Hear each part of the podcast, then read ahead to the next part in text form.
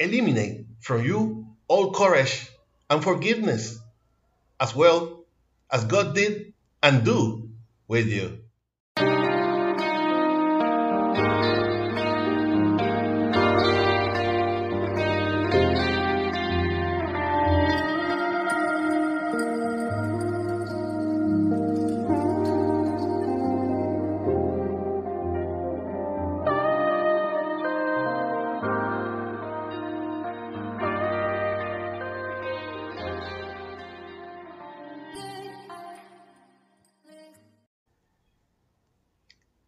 Good morning and God all that see us on the YouTube channel, listen us in the podcast, TikTok, and other social networks.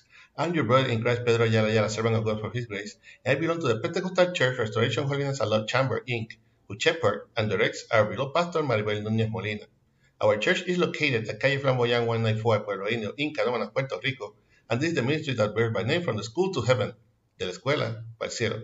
We'll be using the Holy Bible app that you can get free of charge on both the Android platform and the App Store. The verse of the day is in Ephesians 4 31 through 32. Ephesians 4 31 through 32. This is the International Standard Version and reads like this The powerful word of God is read in the name of the Father, the Son, and the Holy Spirit. Amen. Let all bitterness, wrath, anger, quarreling, and slander be put away from you, along with all hatred.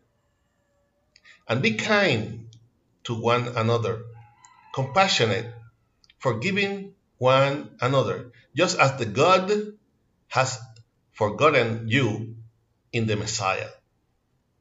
Again, let all bitterness, wrath, anger, quarreling, and slander be put away from you along with all hatred. And be kind to one another, compassionate, forgiving one another, just as God has forgiven you in the Messiah. Please, God, continue blessing your already blessed word. The new life in Christ.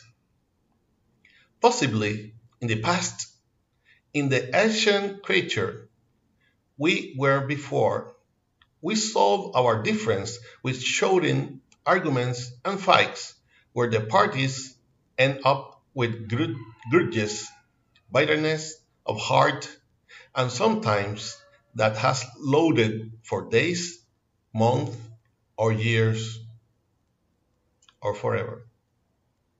Once we have decided to let Christ in our hearts, these things have to remain in the past because in a heart that has Christ, there can be no room for roots of bitterness. That doesn't mean that there no will be difference with creatures of God and even within God's own people. But in this very chapter in Ephesians 4:26 it says May the sun not set upon your anger, so that we must seek peace, eliminate our anger with the one with whom we differ, with the compassion, delicacy, delicacy and love of the Christ that distinguish us as servants and children of God as soon as possible. Again, uh, Amen. I hope that this short exhortation will serve as a reflection and to your life in this morning that the Lord has made.